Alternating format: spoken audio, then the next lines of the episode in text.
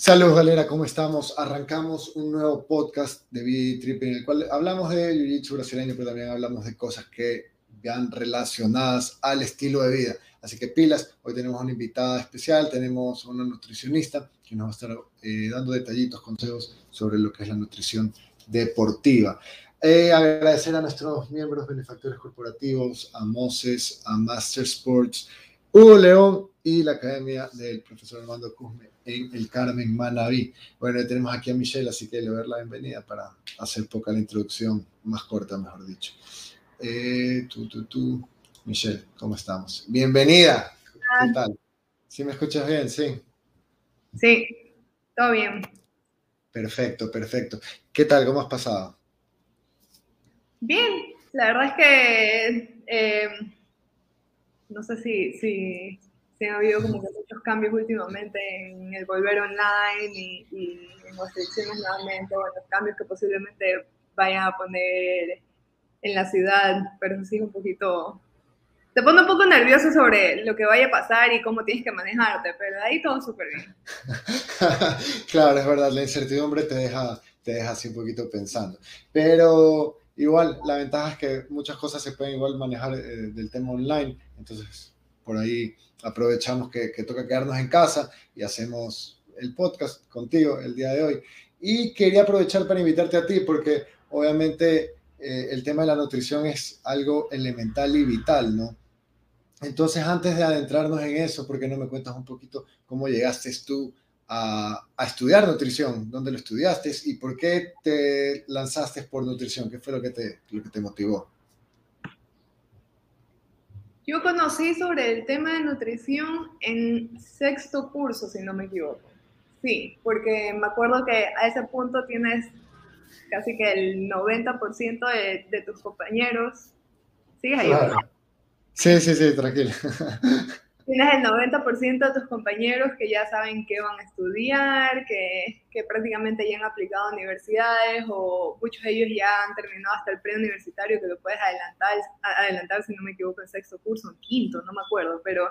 Claro. Entonces yo me sentía en el que o ya debería saber qué hacer, o la verdad es que no tengo idea de qué, qué, voy a hacer más adelante, la verdad es que todavía no hay algo que me llame la atención.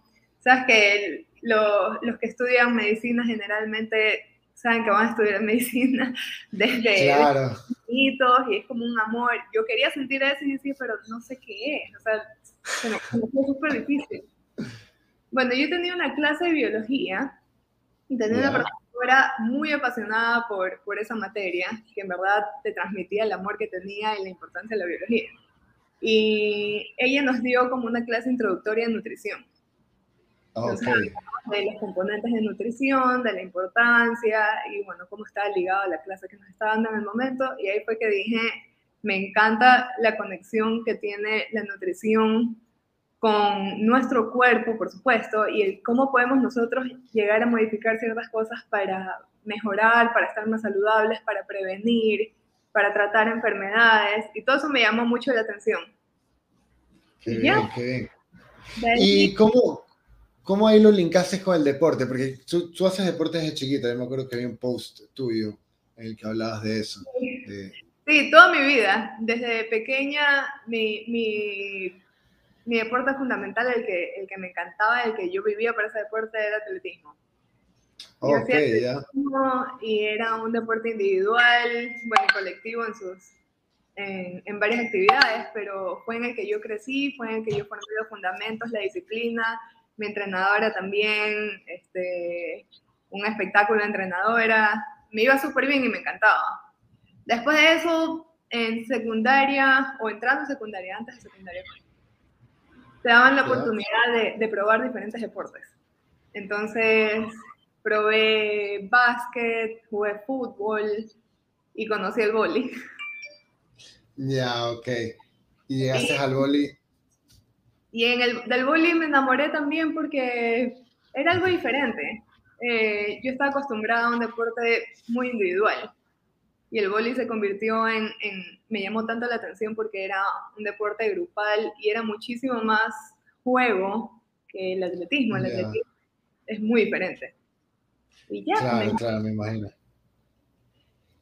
¿Y dónde terminaste? Tú, tú, estudiaste en University of South Florida, hiciste tu título en nutrición, correcto. No, perdón, North Florida, ya, ya te vi la cara de que me vas a matar, discúlpame. Sí, en Jacksonville, en Florida. Ya, ok, ok, perfecto. Ah. hice un, un preuniversitario y mi primer año lo hice en la UES. Ok. Y de ahí decidí cambiarme de, universidad y me fui allá, a Jacksonville, al norte de Florida. Ok, al norte de Florida, clarísimo, eso no al sur, no al central, no. Bacán. Y fue después de que terminaste la carrera, que te graduaste, que hiciste las pasantías en el, en el, en el equipo de fútbol de Orlando. Sí, yo terminé, me gradué allá y tienes la oportunidad en Estados Unidos, cuando estás con visa de estudiante, de trabajar por un año con la misma visa. Entonces, lo que hice fue aplicar a trabajos allá y cosas de la vida, encontré esa oportunidad e hice mi aplicación. Y al poco tiempo me llamaron. En verdad la entrevista con ellos fue por teléfono. Sí, qué bacán. Y en ese entonces yo todavía vivía en Jacksonville. Entonces me mudé a Orlando y en Orlando empecé a trabajar con ellos. Trabajaba de asistente de la nutricionista. Entonces éramos ah, como de cinco o seis. Trabajábamos en, desde la parte de elaboración, desde las compras hasta el, preparar, cocinar, la preparación de suplementaciones y todo eso era específico y personalizado para cada jugador. Ok, qué locura, ¿no? Ya, o sea, ya lo llegaste a vivir en un nivel súper pro de atletas de alto, de alto, de alto nivel, ¿no? Atletas élite, porque son jugadores profesionales, y, ¿no? y me encantó porque, a ver, es, o sea, tú lo visualizas porque lo aprendes, porque lo lees, pero el estar ahí con todo el equipo y el saber en las diferentes áreas que están detrás de todo, porque no solamente un nutricionista que está diciendo esto, esto, esto, todo el equipo de, cocina y tienes el equipo de terapia que está fuertemente ligada también con la nutrición y la recuperación y el mantenimiento del jugador. Están los coaches, el de cabeza, están los asistentes, o sea, todo ese equipo y el ambiente, el, conocer cómo se maneja una institución como esa en comparación de pronto a las experiencias mínimas que yo pude conocer acá en, Ecuador. Pero el estar en contacto como que directo en comunicación con los jugadores cuando tenían que cuando estaban en sus horas de comida. Todo eso fue, la verdad es que fue increíble, en verdad es una de las mejores experiencias que he tenido en trabajo. Claro, me imagino y, le saqué bastante, bastante información a eso, porque la nutricionista que teníamos ahí, ella no estaba 100% en, el, en, en, las instalaciones. Ella trabajaba, primero que, si no me equivoco, ella era de Alaska, y ella trabajaba ahí, pero trabajaba también en otros lados, y creo que vivía allá, entonces era un va O sea, llegar, sí. Pero súper chévere. Qué bacán. Oye, y bueno, cuéntame un poquito, eh, o mejor dicho, dime, ¿qué crees tú que es la nutrición? Así, si lo tuvieras que definir, no solo la idea de, bueno, tenemos que comer bien, sino si tú lo definieras, como que, ¿qué es la nutrición para ti? Profundo, ¿ah? no estaba preparado. está bien, está bien, es informal, es una conversación relajada. Yo describiría la nutrición en parte como... Normalmente sí es para mí un estilo de vida. Tiene, para mí es, es la combinación y el gusto de, de, de considerar la alimentación como algo fundamental y saber que eso nos puede llevar a tratar enfermedades, nos puede llevar a sentirnos mejor, pero un cambio de simplemente un día de comer mejor, ya lo sientes diferente, el, los cambios en performance, en deporte, o sea, para mí es la base fundamental, hablando en general de una persona fuera de salud, de simplemente el sentirse diferente día a día. O sea, solamente el hecho de, de tú disfrutar diferente la comida, la situación, los eventos sociales. La Sí, va muchísimo más allá que solamente comer. Está bien. ¿Y cuál sería la diferencia entre la nutrición en general versus la nutrición deportiva? O sea, la nutrición enfocada en el deportista. A mí me encantó esto aquí porque lo puede ligar fuertemente a, a, el hecho de que he estado involucrada en el deporte por toda mi vida. Claro. Y me encantó entender que detrás de simplemente el ejercicio físico, de los resultados que te muestra un deportista, de la genética, de la preparación física, hay formas de mejorar ese performance, hay formas de, de, mantener un, un, plan, una planificación, de, generar un timeline en el día previo o después de competencia, durante eh, entrenamientos, pretemporada, durante la temporada, y que todo eso iba a variar porque son fases diferentes en las que vamos preparando nuestro cuerpo para someterte a cierto tipo de actividad. Entonces, por ejemplo, el saber que yo durante la, etapa de, preparación, simplemente de entrenamiento, de pronto de, ejercicios de fuerza, de, ya sea de levantamiento, de acondicionamiento físico, me nutro de una forma o tengo este tipo de alimentación para llegar a poder, por decir, levantar más o llegar a poder eh, tener un mejor recovery diferente a lo que yo comería antes de un día de competencia o lo que yo comería durante la competencia en el caso de, disciplinas que se llevan a cabo en varios días y a lo que yo comería después por lo que ya mi cuerpo estuvo sometido a estos días de esta carga. Entonces, es cómo funcionamos, los diferentes sistemas de energías, cómo nuestro cuerpo utiliza de aquí, de allá, y luego lo utiliza este sistema para este momento, o si nos hace falta esto de aquí, eh, utilízalo acá. Todo eso a mí me parecía interesante, y más que nada porque a mí también me encantaba full la parte científica detrás de, de todo. O sea, no solamente, nunca he sido mucho de crear platos, sino ha sido más, ¿qué pasa en mi cuerpo cuando yo como esto?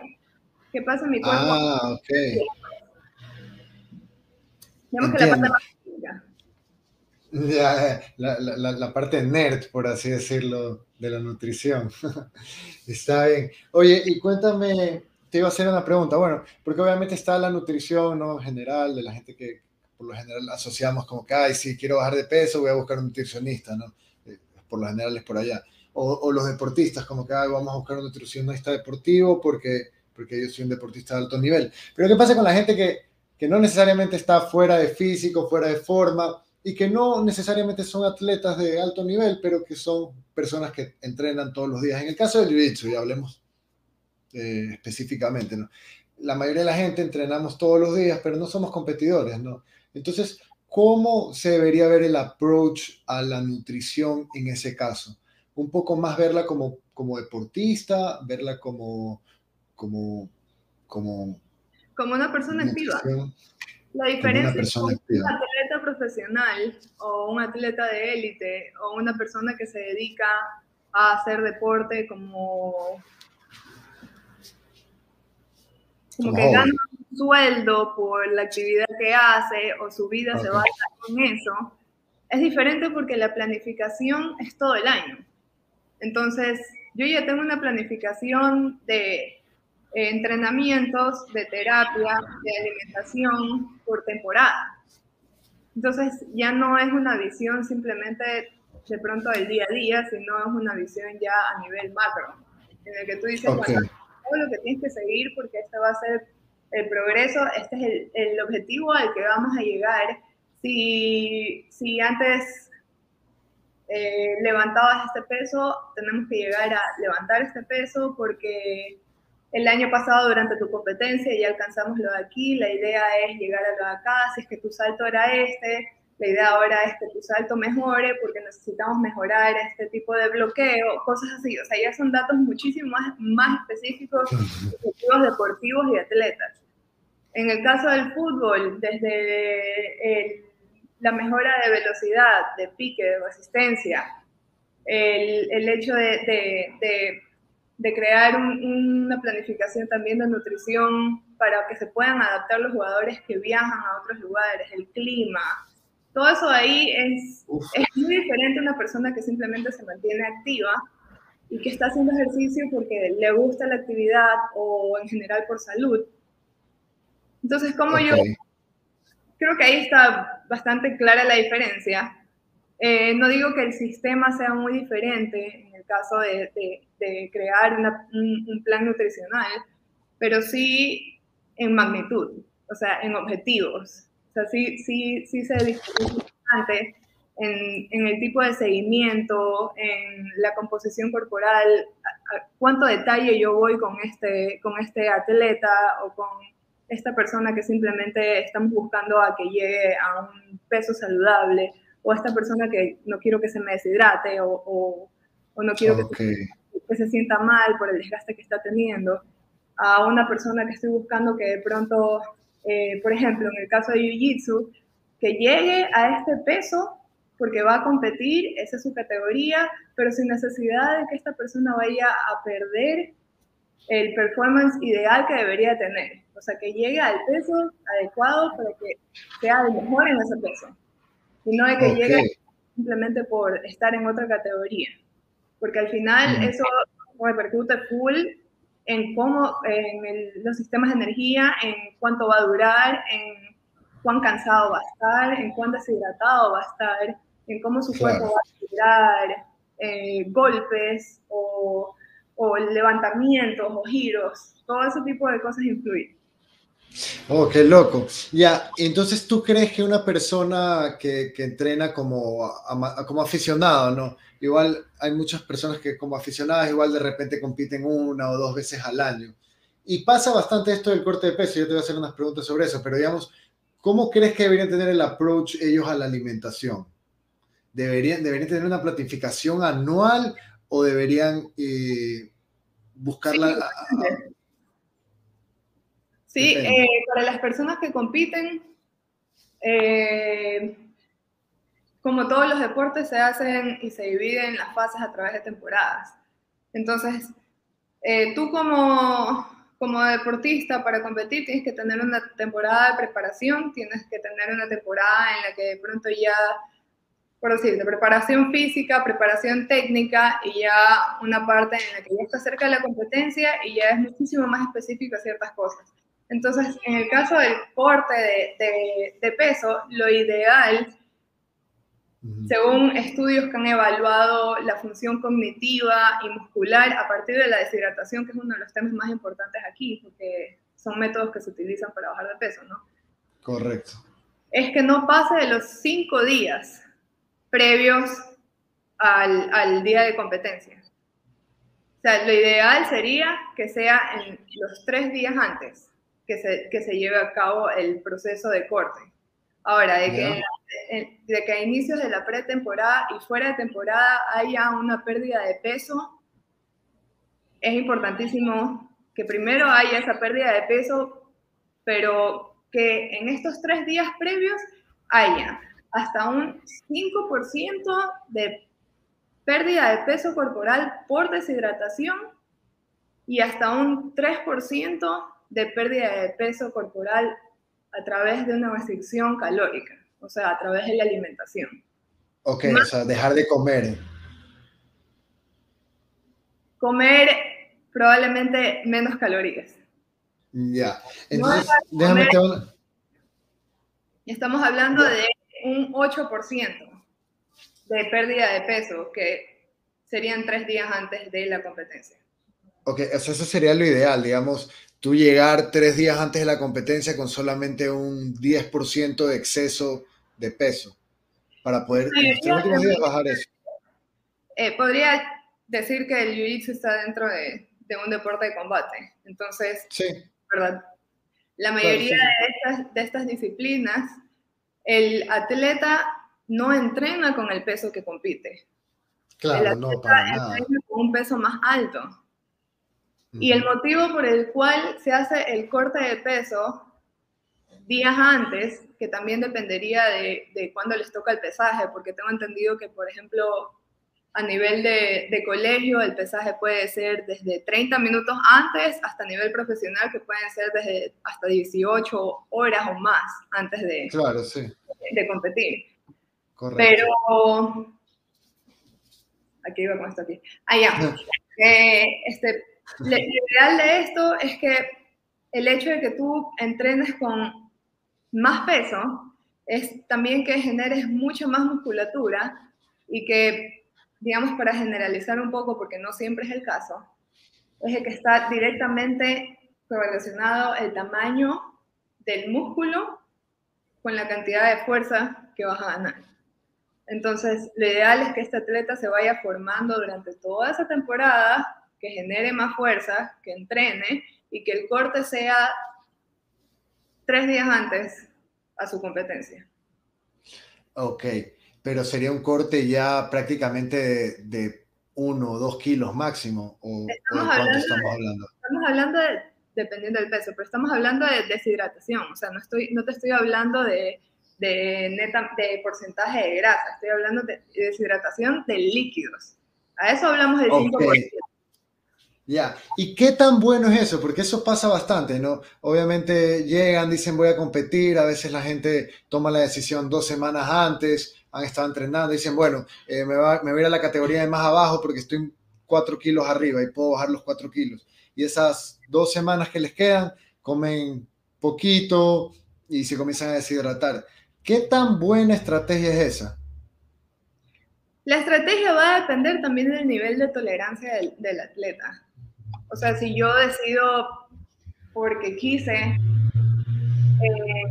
esta vez probar y, porque vi que puedo bajar cierta cantidad más para estar en esta categoría, creería que no es una forma profesional de approach a esto de aquí, sino es el hecho de también haber experimentado con cuánto peso tu performance puede ser el ideal y a partir de qué peso ya tu, ya tu performance no va a ser el mejor. Entonces, no me sirve a mí de nada bajarme de categoría para no tener el mejor performance. O sea, al final, al final lo importante en esto es eso de ahí. Y digamos que eso es lo, lo, lo difícil de este tipo de disciplinas, porque tienes que a punto llegar a analizar y examinar por deportista. Ok, o sea, tú dices que no hay una regla general que todos podamos aplicar en unísono, en el que digamos, si corto cuatro kilos de miércoles a, miércoles voy a estar bien, ¿no? O sea, no existe eso. O sea, como te mencioné, la, del 8%, eso a base de, de, estudios y ya de análisis de deportistas. Ok, 8% de la cual 5% es agua, líquidos. 8%, 8 de corporal. Ya, ok, ok. 5% a partir de deshidratación, hablamos de líquidos en general, y 3% a partir de restricción en alimentación, ya sea alimentación eh, de alimentos sólidos o, o, líquidos. Hablamos de calorías en general. Ok, y hablando ya de calorías que lo mencionas, ¿no? Yo me acuerdo que obviamente crecí en los 90, comienzo del 2000, y había todo este tema de, ah, las calorías, que sí que no, que las calorías, que hay que comer menos calorías, bla, bla. Y, y todo, todo el tema era la ingesta de calorías, ¿no? Obviamente creo que hoy en día ya se entiende un poquito más que las calorías no tienen nada que ver con, con, con el tema del peso ni nada de eso, ¿no? Sino con, la energía. ¿Y qué, qué es eso de, digamos, hay normal, eh, normalmente te dicen como que, ok, la dieta regular del ser humano tiene 2.000 calorías al día. Las calorías, a ver, em, voy a como que irme al, a la parte fundamental de qué son las calorías. Cuando nosotros, las calorías se le llaman a la unidad de energía. Entonces, cuando nosotros comemos algún alimento o tomamos alguna bebida, dentro de los ingredientes o dentro, por decirte, de una manzana, hay una composición de moléculas eh, y nutrientes. Los nutrientes tienen que haber escuchado que hay nutrientes, los macronutrientes, que son los más sonados, que son las proteínas, eh, las grasas, los carbohidratos, y hay los micronutrientes, que en eso entran las vitaminas, minerales, electrolitos. Entonces, es importante conocer que esto está en los alimentos y que esto justamente es, esta energía es la que nos permite a nosotros realizar todo tipo de funciones. Con esto hablo desde pensar hasta levantarme, mover un brazo, saltar, comer, masticar, todo ese tipo. Entonces, a partir de ese concepto, ¿por qué empezó todo el tema y, conversaciones sobre las calorías? Porque son las calorías las que normalmente ingerimos en exceso y son las calorías que se almacenan, las que por consiguiente nos hacen ganar peso. Entonces, por eso es que empezó el conteo de calorías. Ahora, no solamente son las calorías, sino la fuente de la caloría. Si la caloría viene de qué alimento, si esta caloría viene de qué nutriente. Entonces, las calorías pueden venir de proteína, las calorías pueden venir de, de carbohidratos, de grasas, y depende de la composición del alimento, es qué nutriente va a tener y de dónde van a provenir estas calorías. Entonces, bueno, no sé si ahí creo yo que puedo aclarar un poquito más lo del tema de las calorías.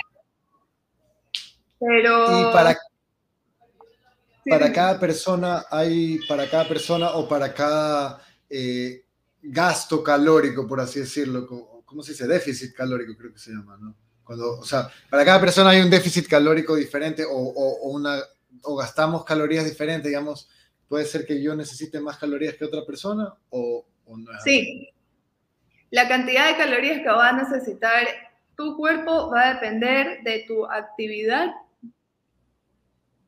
Por ejemplo, de qué tipo de trabajo tienes, si pasas sentado mucho tiempo, si de pronto trabajas en me pensar, o, eres entrenador y pasas todo el tiempo moviéndote de un lado al otro, o de pronto haciendo ejercicios, eh, si estás frente a la computadora mucho tiempo, si trabajas en, agricultura, que estás sub y baja, o sea, va a depender de eso y va a depender de, aparte si es que haces algún tipo de actividad deportiva o actividad física en general, como eh, en este caso jiu-jitsu, que si haces basket, que si haces yoga. Entonces, ese es un plus. Aparte de eso, va a depender de tu peso, eh, tu peso actual y va a depender también de el, las fórmulas están hechas a partir también del género. Ah, ok, ya, ya, ya, o sea, género, claro. Que, que, que permiten sacar esto, esta cantidad calórica. Entonces, no, no es la misma para todo el mundo. Sí puede haber que muchos coincidan, porque probablemente el estilo de vida que tengamos es muy parecido, nuestra composición corporal es muy parecida, pero no todo el mundo tiene los mismos. Los atletas generalmente están siempre sobre los, el consumo de 2.000 calorías diarias. Eso te iba a decir. Entonces, una persona que hace actividad física todos los días, digamos una hora diaria, ¿debería regirse por los 2000, las 2.000 calorías o, o, para nada? Probablemente va a necesitar más. No, ahí va a depender. Va a depender de qué tipo de actividad también, porque yo puedo decir que hago ejercicio una hora y voy al gimnasio y estoy sentada y solamente hago un ejercicio y converso por 20 minutos y que también pasa, o sea, parte, parte de nuestro desafío también es el ir un poquito más allá. Ok, me dices que vas al gimnasio, me dices que haces, ¿qué ejercicios normalmente haces ahí? A qué intensidad lo haces, porque también es importante eso, la intensidad a la que se expone tu cuerpo, la demanda de energía que va a tener depende mucho también de la intensidad de ejercicio. Y la otra es el pensar si en verdad somos personas activas o no somos activas. El hecho de hacer ejercicio una hora al día no te convierte en una persona activa. Y esa es una de, y eso es una de, de de las cosas que yo veo que desconocemos mucho más, que las personas creemos que somos activas solo por el hecho de hacer una hora o dos horas de ejercicio. Una persona activa es probablemente una persona que está moviéndose de un lado todo el día, caminando de pronto, camina kilómetros de ida para allá, que trabaja eh, probablemente más tiempo parado que sentado, que ahí hace deporte, que porque le demanda le demanda muchísimo más energía que una persona que pasa sentada y hace una hora de ejercicio. Ahora, no con eso que esté mal, pero es la diferencia entre en verdad una persona que es considerada activa. Ok, ok, ok, te entiendo. Buenísimo. Y en lo que son los alimentos como tal, hay alimentos que un deportista debería decir, ok, esto no. Más allá de, de los elementos que contienen... Bueno, ya, te dejo a ti mejor que me respondas. ¿Hay alimentos que no deberíamos consumir como deportistas o que van a afectar nuestro desempeño deportivo así heavy? Hay algo que científicamente prueba que afecta es el consumo del alcohol. Nosotros no, no es como, siento yo que a veces, siento yo que a veces es como que voy a consulta con un nutricionista y ya sé que me hace que deje de tomar, pero yo no voy a dejar de tomar. Pero no es el hecho de que ya tenemos algo así por default, es como verte y decir, ya sabes que deja de tomar. No, sino hay, hay pruebas científicas detrás de esto. La forma más sencilla de ponerlo y el por qué es difícil o, o el cuerpo deja de metabolizar al a la misma velocidad grasas cuando hay un consumo de alcohol y mucho más cuando estás a nivel de intoxicarte con alcohol, es el hecho de que utilizan las mismas vías de metabolismo. O sea, como que el cuerpo utiliza los mismos recursos para metabolizar los dos. Y, en el momento que tú, y en el momento que tú pones alcohol en tu cuerpo, el cuerpo dice, ok, tengo que metabolizar primero esto porque esto es lo que me va a intoxicar. O sea, es hasta como un método de protección. Y deja, de, y deja a un lado la metabolización de las grasas, que digamos que si buscamos bajar el porcentaje de grasa, no es lo ideal. Entonces, digamos que es la forma más, más, más simple de ponerlo y el por qué es ideal para una persona que quiere bajar porcentaje de grasa, quiere tener un mejor performance en alguna actividad, que la ingesta de alcohol sea casi a su mínimo. Ok, ok, entiendo. ¿Cómo afecta el performance la grasa, el porcentaje de grasa? ¿Te hace más pesado o te, te hace cansar más? ¿Cuál sería la, la, explicación? El... A ver, desde el inicio, por ponerlo así, a nivel de salud, el porcentaje de grasa, la grasa no, no quiero satanizar la grasa y no quiero que se entienda, pero cuando nosotros hablamos de porcentaje de grasa y el motivo por el cual tratamos eso y apuntamos a eso, cuando están en unos niveles muy altos que ya lo hace poco saludable, es el riesgo que tienes a ciertas enfermedades, ¿no? Entonces, por eso es que se habla de que sí, hay que bajar porcentaje de grasa. Ahora, a nivel de composición corporal, por supuesto que si tienes un porcentaje de grasa mucho más alto, tu peso va a subir. Entonces, en el caso de actividades como el jiu-jitsu, el, mantener un porcentaje de grasa saludable es importantísimo porque también te ayuda a mantener el peso. Entonces, como que va fuertemente ligado.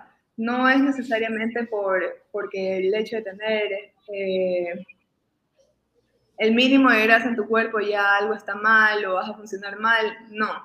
Es más, hasta el bajar mucho el porcentaje de grasa es poco saludable, porque nuestro cuerpo necesita grasa. Nuestro cuerpo necesita grasa para transporte de hormonas, que es una de las cosas también principales para composición celular, que las células las tenemos en todo el cuerpo. O sea, son cosas, son cosas útiles, simples, sencillas, por las cuales no deberíamos ver a la grasa como no puedo comer grasa o no debería tener grasa. O sea, es importante que eso se conozca también porque es el hecho de mantener un equilibrio. Ahora, de que, de que normalmente tenemos un exceso de por nuestra forma de alimentación o por nuestro sedentarismo, por supuesto pasa. Pero no por ese lado. Y, los porcentajes de grasas varían full en el tipo de disciplina, hablando de deporte, el tipo de disciplina que practicas. Claro, claro, entiendo eso. Eh, digamos, ya, y ¿qué tipo de alimentos son los más recomendables versus los menos recomendables? Si, si los vemos primero como, ok, tienes que comer proteínas, carbohidratos, todas estas vainas, ¿qué, debería incluir una dieta? Eh, como te digo, una persona que no es deportista profesional, pero que lo hace de forma amateur, entrena todos los días y de repente se lanza a competir. ¿Qué tipo o cómo debería estar compuesto? Obviamente es difícil decir, mira, tienes que cocinarte un pollo y no, obviamente así no, pero digamos, ¿qué porcentaje de proteínas debe comer al día? ¿Qué porcentaje de carbohidratos? ¿Me podrías dar algo así general? Aunque yo sé que es algo muy específico para cada cuerpo, ¿no? Pero algo general. en, hablando en, en función A, la cantidad de proteínas es importante para la construcción muscular, entre otras, digamos que esa viene a ser la más importante, la cantidad de proteína, por el cual yo te puedo decir, tienes que consumir proteína. Por ejemplo, hablando directamente en competencias en Jiu-Jitsu, de personas que quieren competir y se están preparando para eso, la cantidad y la ingesta de carbohidratos es esencial. Ahora, ¿de dónde provienen los carbohidratos? También es esencial saber. Por ejemplo, en el caso de que eh, las personas en Jiu-Jitsu que buscan eh, cortar peso.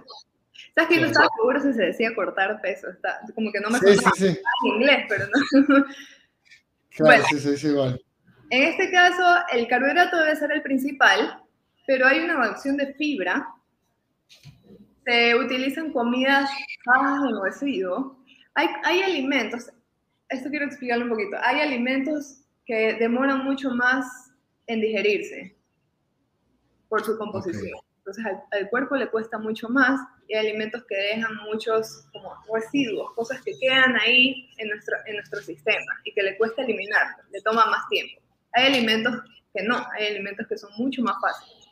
Ya, optamos más por estos alimentos. Ya, ya, ya después te nombro un par de esos alimentos. Ahora, en el caso también seguimos hablando de Jiu-Jitsu, que estamos buscando bajar de peso, hasta el 50% de las calorías que estamos comiendo en ese entonces deberían venir de comidas líquidas. O, sea que como sopas, así que... Claro, ese es uno de, los cambios que, que, pasan también cuando haces un corte de, de, de peso es en el cómo vas a distribuir las comidas. Generalmente se hacen de 5 a 6 comidas. Entre esas, el 50% estamos hablando probablemente entre 2, 2 y medio también comidas que se hacen de forma líquida. Esos pueden ser batidos también, no solamente sopas.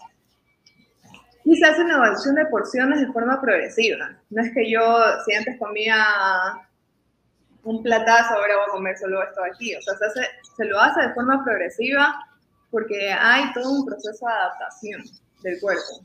Entonces, en el momento que se vuelve agresivo, la respuesta no es la ideal. Nosotros tenemos que ir diciéndole, hey, está pasando esto, vamos a ir bajando poco a poco. Entonces, eh, logre procesar bien las cosas. El efecto rebote es real, no, no, es un mito. Eso de que si bajo rápido voy a rebotar por las mismas. ¿Es verdad? Depende de Pero... Depende de de la forma en la que baja, sí. Hay gente que baja, hay gente que baja por dejar de comer, pero literal dejar de comer, o sea, hay gente que hace eh, ayunos, no. pero sometiéndose a un estrés innecesario. Entonces, hay formas y formas hay formas de cortar calorías. Me preguntabas de cuánto debería ser el déficit. Cuando hablamos de déficit, hablamos de que, por decirte, si yo necesito consumir 2.500 calorías diarias y quisiera bajar el porcentaje de grasa, lo que yo hago es poner un déficit a, mis calorías diarias. Entonces ya no serían las 2.500, sino en, en general se utilizan de 400, 500, 600 calorías de déficit le, quitamos a los que entonces ya no serían 2.500, sino 2.000 calorías diarias. Ok. ¿Y por lo general a qué le cortas? ¿A los carbohidratos? Cuando yo, cuando, específicamente o me hablas en general, que se corta? No, no, en general, en general tú como nutricionista dices, ok, este man está gordito, necesito que baje, le voy a cortar, ¿qué es lo primero que le cortas? La proteína, no creo, ¿no? Los carbohidratos, ¿qué? Primero, antes que nada, el motivo por el cual la gente habla de que cuando come menos pan, cuando come menos que son carbohidratos, en, su mayoría, es por el hecho que nosotros abusamos de este tipo de alimentos. Y pasa de que su macronutriente que compone esto de aquí son carbohidratos. No porque los carbohidratos me hagan mal en el día a día, sino porque yo tiendo a abusar de eso. Son pocas las personas que te van a decir, sabes que como demasiado pollo, como demasiada carne, son pocas las personas, hasta por tema de, de, costos. Claro. Entonces, por eso es que se habla de, de, bajar carbohidratos. No porque sea el carbohidrato que tenga que bajarse siempre, sino porque generalmente es el que tiene su exceso. Hablando de la Ah, ok, ok, ok. Mira, tú, pensé que era hay distintas formas de, hay distintos tipos de dieta también. Hay la hiperproteica, tienes diferentes formas de, de, de, approach dependiendo de la persona. Entonces también eso, según eso, también es el uso de macronutrientes. ¿Qué voy a poner más? ¿En qué porcentaje? Entonces, eso también es importante conocer. A ver, y ahora dime, eh, el ayuno, el ayuno intermitente para los deportistas, ¿es una opción? ¿Es algo válido? ¿Es algo bueno? ¿Positivo? ¿Negativo? en qué te afecta, en qué te ayuda. Mándame un resumen ahí del ayuno, el ayuno intermitente para deportistas en un minuto. Y es trendy. Lo, escuchas, bastante como que en, en los que hacen jiu-jitsu. ¿Qué cosa? El ayuno. Eh, normalmente, no tanto, pero sí hay bastante gente que se, se ha puesto de moda, ¿no? No sé si siempre ha estado de moda, pero lo he escuchado ahora. Sí. A ver, el ayuno intermitente es otra forma de approach hacia la forma de comer durante el día. En el sentido en que, por ejemplo, hay casos y casos. Para mí esto no va aplicado a todo el mundo y para mí esto tiene como su, su límite de tiempo. Esto es una opinión personal. El por qué a muchas personas les funciona el ayuno intermitente nuevamente volvemos a la cantidad de calorías, porque tienes menos tiempo que comer. El ayuno intermitente se basa en ventanas en las que puedes comer y en las que no deberías comer, o sea, ingesta calórica en general. Entonces, ¿qué pasa si yo tengo una persona que sufre de mucha ansiedad o está todo el tiempo pensando en, en qué voy a comer, cosas así, y está probablemente en envías a tratar este tipo de, ansiedad o este tipo de, emociones, hay mucha gente que le funciona por el hecho de que te olvides de la comida.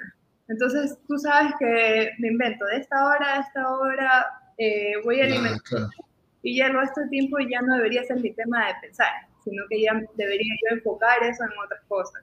Hay personas que le funcionan. Ahora, al final no es que es mejor ni peor, porque al final los métodos de, y estilos de dieta que se utilizan, todos vuelven al mismo tema que es restricción calórica. En el momento que consumes menos calorías de las que necesitas en ese momento, vas por consiguiente a mejorar tu composición corporal, a bajar de peso. Ok, ok. Entiendo. Entonces, digamos que es más, más allá de, de una ciencia alimenticia o, eh, por así decirlo, viene más con, con un tema de, de, disciplina el ayuno, con, volverte disciplina. Sí, yo creo que sí, bastante disciplina. Igual yo creo eh, que para muchos atletas quizás no sea la, la, la, forma más óptima. Por ejemplo, digamos que todo lo voy a apuntar a Jiu-Jitsu. Por ejemplo, en el Jiu-Jitsu, cuando, cuando, no sé por qué, pero voy a hablar de Jiu-Jitsu. Sí, qué raro, está, está bien, es permitido. Por ejemplo, en el jiu-jitsu tú tienes eh, el momento del pesaje y de ahí tienes una ventana entre después de pesarte y, y el momento de tu de, de, de competir. claro. Ajá.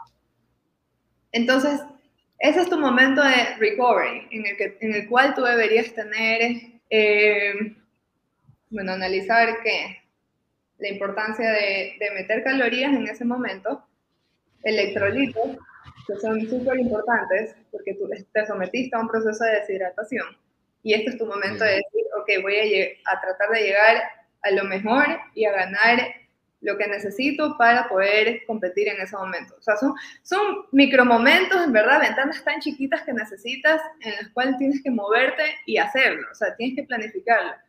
Entonces, si tienes a un deportista que te entrena, por decirte,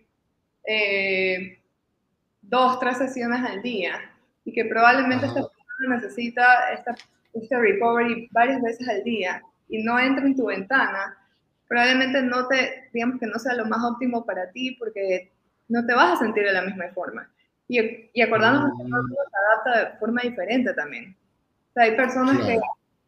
Hay a mí siempre me preguntan cuántas comidas tengo que hacer al día. Hay personas que les va muy bien haciendo tres comidas grandes al día. Hay personas que necesitan y se sienten mejor haciendo más comidas al día. Al final va a depender también del estilo de vida. Entonces, okay. sí es importante como que tratar en lo posible generalizar menos a decir esto es mejor y esto es peor o esto sí y esto no. Porque la nutrición no es lineal. Y el problema con esto ha sido de que todos queremos una solución ahí, que tú me digas que sí, que no, que saco, que yo no puedo comer y esto, y, y yo solamente dejarlo al lado de mi vida y ya solucionar todos mis problemas, pero lamentablemente no es una ciencia que funciona de esa forma. Yo no, no, no. Y como suceden estas cosas, porque está pasando, porque hay muchas personas que, que comparten esta información y que yo creo que muchos con la idea también de, de, de solucionar esos problemas o, o de, de, contestar esas preguntas. Claro. No es lo ideal, porque llega un momento en el que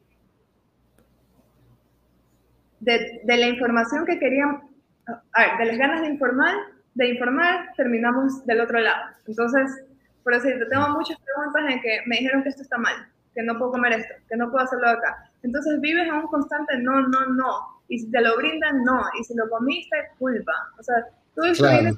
efectos negativos cuando al final hay que tratar de comprender un poquito más allá, que igual la nutrición es un proceso que toma tiempo. Y yo siempre le digo, no puede ser algo un día para el otro, no puede ser así de fácil todo esto conlleva un proceso emocional. El volverte a adaptar, el cambiar tu estilo de vida es difícil y tienes que estar predispuesto a que van a haber momentos en los que te van a costar y van a ver esas, esas pequeñas luchas para poder lograr lo que quieres. Pero vale la pena al final. Qué bien, qué bien, me gusta, me gusta ese, ese, ese, ese mensaje, Michelle, porque la plena, ¿no? Como tú decías, la nutrición es, es un tema de estilo de vida, no es algo de, ok, ahorita me voy a alimentar bien porque ahorita necesito alimentarme bien. Lo, ideal es, es, hacerlo por siempre, para siempre, ¿no? Te voy a hacer un par de preguntitas que, que, me hicieron, que, te querían pasar a ti. La primera es cuántas veces al día deberíamos comer, esa creo que ya está resuelta. Eh, después otra pregunta, reemplazar la cena por proteína en polvo los días que entrenas, ¿es bueno? Eh, a ver, dependería, porque puedes tener un, digamos que una comida completa, porque igual depende en qué disuelves también la proteína, estarías agregando carbohidratos, en caso que sea leche. O sea, dependería mucho de la composición y lo que has comido durante el día. O sea, si yo tengo durante el día eh, cierta cantidad de platos que han involucrado a este grupo, es que todos hacen grupos alimenticios también. Podría hacerlo, ¿por qué no? O sea, no hay ningún problema, así como no hay ningún problema comer frutas en la noche, pero dependería de cómo te ha ido durante todo el día. ¿Desayunaste? ¿Qué desayunaste? O sea, si basas todo un día en comer solamente proteína, que mi desayuno fueron solo huevos, que en la tarde me comí un pollo asado y por ahí algo le quise poner de lechuga una ensalada, al final tu recuperación no va a ser la mejor porque nuevamente los carbohidratos son justos y necesarios, tienen que estar ahí. Claro. eres un atleta. Ok, esa es energía también, ¿no? A la hora de la hora. Está bien, buenísimo. Entonces, la respuesta es eso, depende mucho de, de qué es lo que ha comido en el resto del día. sí. Ajá, disculpe que tenga que a veces contestar como que depende bastante, pero no me gusta coger y decir, eh, no, sí. Es bueno, claro. Como que solo eso. Claro, ¿no? Entiendo, completamente válido. Aquí eh, otra pregunta que quizás te pueda, eh, bueno, no sé, en todo caso, ¿cómo controlar la ansiedad por comer después de entrenar? Man, el garoto entrena y le da ansiedad por comer. Ya, eh, mucho, a ver, las emociones están directamente relacionadas con lo que comemos, cuánto comemos, a qué hora comemos, y es algo que cuesta bastante trabajo porque es como un trabajo de terapia que se sigue cuando haces hasta ese cambio de hábitos. ¿Por qué? Porque nosotros tendemos a depositar nuestras emociones en comida. Entonces, una de las principales, digamos que deberes que yo generalmente le comento a mis pacientes es tratar de desenfocar eso y derivar todo hacia otras formas, ya sea de que salgas a trotar, ya sea de que hagas un momento de meditación, pero no hacia la comida, que tu principal enfoque para liberar no sea la comida, que es lo que generalmente pasa. Entonces, el tratamiento emocional es muy importante. Si es esta ansiedad, ¿por qué se está dando esa ansiedad? será porque no comí suficiente todo el día, que muchas veces pasa. Hay una restricción calórica tan alta y a veces hasta pensamos que comemos más de lo que en verdad estamos comiendo. O a veces lo contrario. Entonces esa ansiedad se genera justamente por eso. O por el desconocimiento de qué comer, o por el miedo a ganar peso que no quiero, o todo ese tipo de situaciones se dan y tienes que saber el por qué. Una de las cosas que yo conversaba full fue que durante la pandemia, cuando estuvimos en cuarentena, uno de, las principales, de los principales desafíos que tuvimos fue justamente encontrarnos con nuestras emociones, porque teníamos tanto tiempo con nosotros mismos, no teníamos a dónde ir, que nos tocaba. Y muchos probablemente pasamos por todo este proceso, muchos nos sentimos mal, muchos llegamos a, a, a sobrepasarlo y solucionar muchas cosas, que sería increíble, pero hay que saber el por qué, el por qué se dan estas emociones que eso es importantísimo hasta para saber, por ejemplo, hay este tipo de trastornos y desórdenes alimenticios, para saber por qué se están dando y cómo nosotros podemos solucionar eso ahí. O tienes que encontrar... Entiendo. entiendo, entiendo. Está bien, buenísimo, pues yo creo que, que igual no, no, te quiero quitar más tiempo porque creo que tienes que dar clases y todo eso, ¿no? Eh, no sé si tengas algún mensaje más para la gente, que muchas veces creo que a ustedes las nutricionistas les pasa que les hacen preguntas muy generales, pero al final del día la respuesta siempre va a depender de cada cuerpo, ¿no? de, de, cada situación. Y lo mejor siempre es ir directamente con el nutricionista y que, que analicen el caso directamente. Sí, o sea, yo comprendo que hay muchas cosas que pueden ser específicas en lo general, hablando específicos como ciertos números, como porcentajes y cosas así en, en ciertas actividades, como de las que hablamos hoy. Eh, del corte de peso y eso. Pero hay otras cosas que lo que me ha pasado es que por sugerir ciertos tips o cambios, no podemos darnos cuenta de lo que está detrás de, de esa situación. Entonces, en una consulta, en una sesión, nosotros evaluamos mucho también eso el por qué se están dando las cosas, el cómo te estás expresando, como parte de la autoestima también, que es para mí importantísimo, el conocer un poquito más sobre el estilo de vida de la persona. Eh, muchas veces hasta podemos encontrar problemas que quizás no deberíamos de pronto nosotros tratarlos, sino derivarlos, que pueden ser un impacto muy grande en, en, en la vida de esta persona, en el nivel de nutrición pero nosotros tratamos de alentar a estas personas a que evalúen qué está pasando, a que logren buscar una solución y no se dispersen, porque la típica tengo un problema y lo que hago es salgo con mis amigos y me olvido. Pero no se trata de olvidar, se trata de saber qué está pasando y de solucionarlo. En algún momento tenemos que enfrentarlo, porque ese pequeño problema que era pequeño luego se genera y se hace gigante. Y muchas veces esas cosas pequeñas son las que nos llevan a malos hábitos. Por lo menos hablándote de nutrición, es muy importante. nosotros... No, y trascendiste la nutrición, creo que te fuiste con consejos de vida muy válidos. Sí, Y, y, es algo que a mí me dejó, esta, de verdad, esta pandemia me ha dejado a mí pensando full en eso y en, y, y en saber cómo, cómo a veces en serio no, no, buscamos no hacerlo, nos da miedo hacerlo o nos toma mucho tiempo y le quitamos valor. Cuando eso debería ser la mental es, es lo principal, debes estar bien mentalmente. Para estar físicamente bien, debes estar bien mentalmente.